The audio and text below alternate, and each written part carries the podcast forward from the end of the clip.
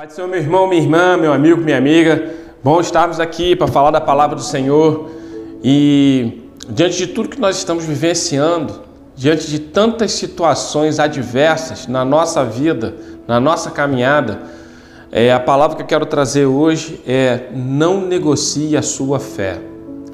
Nós temos um exemplo na Bíblia de alguém que negociou a fé e aceitou Jesus como único e suficiente Salvador, foi um discípulo de Jesus, andou com Jesus, mas ele acabou negociando a fé e entregou Jesus. Estou falando de Judas. Vamos para o texto da palavra do Senhor aqui, vamos contextualizar isso.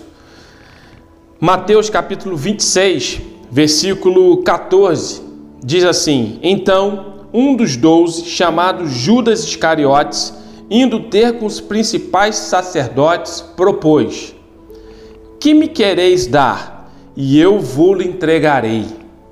E pagaram-lhe trinta moedas de prata. E desse momento em diante, buscava ele uma boa ocasião para o entregar. Judas, que reconhecia Jesus como seu mestre, era seu discípulo, estava junto com os doze, vendo os milagres, vendo os feitos do Senhor Jesus Cristo podendo ouvir do próprio Mestre os ensinamentos da palavra de Deus, da, do Evangelho das Boas Novas, mas ele, mesmo assim, acabou vendendo Jesus por 30 moedas de prata. Eu não quero fazer aqui conjectura com relação à situação de Judas, né? 30 moedas de pratas, que alguns dizem que hoje poderia é, é, era equivalente a 3 mil dólares. Não sei, pode ser que sim, né? Mas o que eu quero trazer de atenção para a minha vida e para a tua vida aqui é que quando nós começamos a negociar a nossa fé, pode chegar a algum ponto que talvez ao invés da gente estar recebendo Jesus e ele no nosso coração, reconhecendo ele na nossa vida, a gente pode fazer igual Judas, entregar Jesus. É, diante da situação aqui, a gente sabe que a situação de Judas foi triste, o resultado foi triste diante, depois que ele entregou Jesus. Mas voltando então para a nossa realidade hoje, o que que eu e você podemos, talvez na nossa caminhada, é, de certa forma fazer algo que nós venhamos a entregar Jesus. Talvez nós vamos negociar a nossa fé diante de coisas materiais, físicas. Talvez nós vamos negociar a nossa fé com relação a sentimentos, emoções, e a gente vai acabar fazendo algo que não era para ser feito. Quem é discípulo de Jesus, quem está reconhecendo Jesus como teu único suficiente Salvador, o discípulo, ele segue os princípios e os estatutos do mandamento, da palavra do Senhor. É a nossa regra de fé, é a nossa base.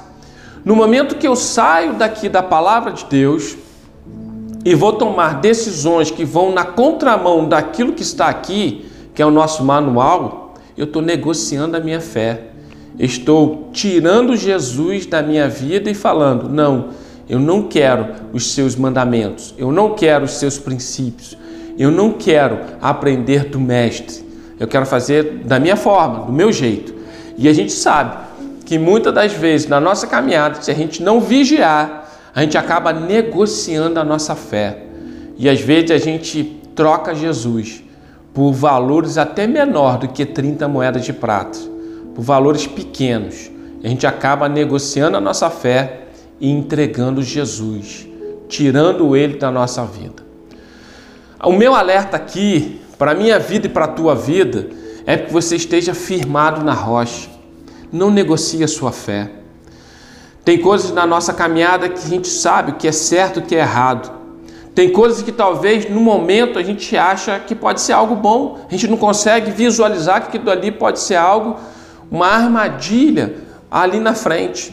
Por isso que eu preciso que o Espírito Santo me traga discernimento necessário para que eu possa entender e compreender aquilo que eu estou fazendo e se eu não estou fugindo daquilo que é propósito de Deus para a minha vida, se eu não estou fugindo daquilo que é princípio e mandamento da palavra do Senhor. Nós estamos vivenciando é, uma frase que hoje em dia que é muito corriqueira, dizendo: isto não tem nada a ver, isto não tem nada a ver, isto não tem problema. Cuidado, isto não tem nada a ver, pode ser que tenha a ver sim. Tem coisas que nós não vamos ver o resultado imediatamente, mas vamos ver o resultado depois. E isso pode ser algo ruim para a minha vida e para a tua vida. É igual o exemplo que às vezes eu dou do cartão de crédito. É muito bom passar o cartão de crédito, não é? Você vai lá, entrega o cartão de crédito, coloca na maquininha, você digita a senha, sai com a mercadoria na mão e vai embora. Independente do valor, mil, dois mil, se está dentro do teu limite do cartão de crédito, você vai pegar ali a mercadoria e vai embora. A questão é que depois vem o boleto. E aí quando o boleto chega, você olha e fala: Meu Deus, que que é isso? Eu não gastei isso tudo, será? E aí você vai ver, você vai lá olhar, loja tal, loja tal, farmácia, não sei o que, não sei o que. Você fala: Nossa, eu gastei tudo isso mesmo? Que dinheirão! Pois é, um dia a conta chega, um dia o boleto chega. Espiritualmente não é diferente, meu irmão. Se a gente começar a negociar a nossa fé, no início é tranquilo resolve uma coisinha aqui, uma coisinha, tem um lucro, como Judas teve, 30 moedas de prata, mas daqui a pouquinho a conta chega. E quando a conta chega, aí a gente fala: caramba, por que, que eu fiz isso? E aí a gente começa a contabilizar na nossa vida as perdas. Enquanto são perdas materiais, físicas, a gente pede a Deus força, trabalha, conquista de novo. O que nós não podemos ter é perdas espirituais é entregar Jesus, é perder Jesus, é perder o princípio da palavra do Senhor. Então, tire do seu vocabulário, isto não tem nada a ver. Tire do seu vocabulário, isto não tem problema. Tem sim. Pare, vê certinho, não negocie a sua fé, vê se esse passo que você está dando é um passo realmente dentro da vontade de Deus. Por isso que a palavra de Deus diz que a vontade de Deus ela é boa, perfeita e agradável porque ele sabe o que é melhor para mim e para você. Mas a palavra também diz que ao homem tem caminhos que parecem perfeito, mas o final dele é caminho de morte. Então é um alerta para mim e para você, dizendo: ó, esteja com Jesus na tua vida, porque a, a vontade é boa, perfeita e agradável. Está no caminho, mas vê se Jesus está contigo. É um alerta para a minha vida e para a tua vida. Não negocie a sua fé. Não cometa o mesmo erro que Judas cometeu. Não faça com que Jesus venha sair da sua vida, que você venha tirá-lo, entregá-lo. Se você aceitou Jesus, fique com Ele, pertinho dele, intimidade com Ele. Se você ainda não aceitou Jesus, reconheça Ele como teu único e suficiente Salvador. Tem algo que eu digo aqui, você já deve ter, você já ouviu, que eu, eu, falo que Jesus marcou a história de toda a humanidade. Se hoje nós estamos no ano de 2022, é 2022 depois de Cristo. Esse mesmo Jesus Cristo que marcou a história de toda a humanidade, ele quer marcar a sua história, ele já está marcando a minha história. Então, em nome de Jesus, não negocie a sua fé. Tenha parâmetros, tenha limites na sua vida, tenha a base que é a palavra de Deus, os princípios.